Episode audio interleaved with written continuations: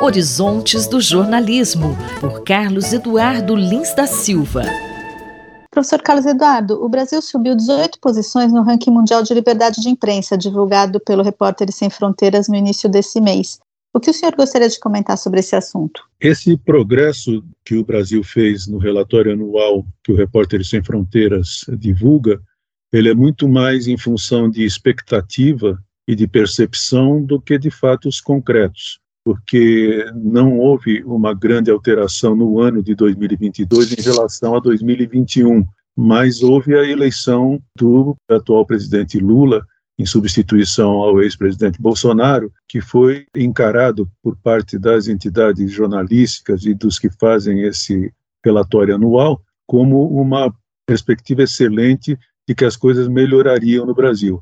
Embora uh, o próprio relatório do Repórteres Sem Fronteiras diga que o Brasil é historicamente um país violento contra jornalistas e que isso não se alterou em 2022, eles acreditam que com a saída de Bolsonaro, e aí eu vou citar literalmente o que diz o relatório, que atacou sistematicamente jornalistas e veículos de comunicação no Brasil, a expectativa é de que as coisas melhorem, como de fato já melhoraram em 2023, e que isso leve o Brasil a continuar galgando posições em relação ao seu passado é, recente, que foi bastante ruim.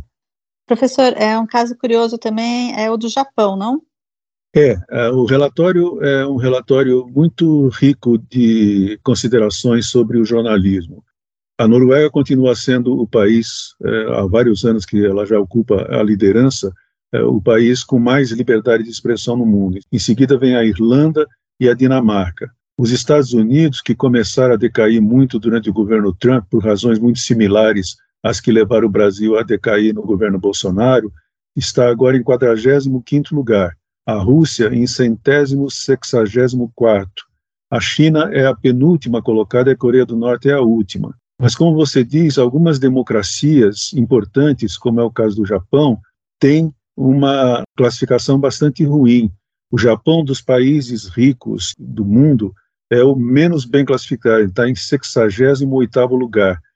E não porque haja censura da parte do Estado. O que existe no Japão é uma autocensura que é secular.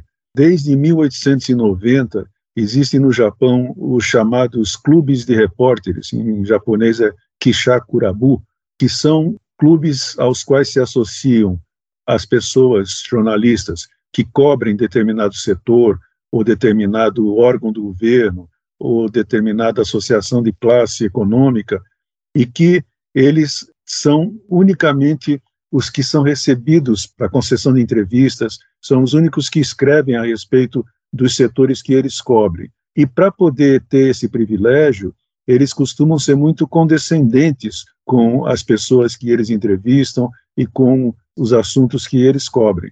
A autocensura no Japão é uma coisa histórica, já perdura 130 anos quase, e prejudica muito, de fato, a sociedade japonesa e prejudica muito, evidentemente, o, o jornalismo japonês. Por isso, inclusive, que muitas pessoas ficaram com medo quando o jornal Financial Times, que é um dos melhores e mais respeitados jornais do mundo, foi comprado por uma empresa jornalística japonesa.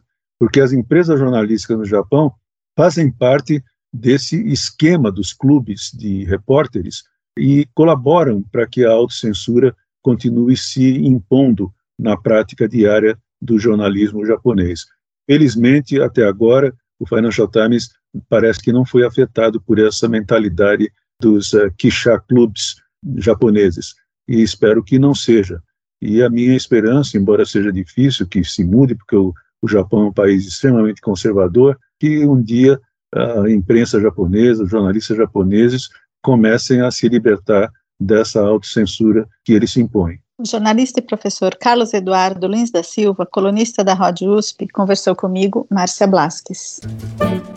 Horizontes do Jornalismo, por Carlos Eduardo Lins da Silva.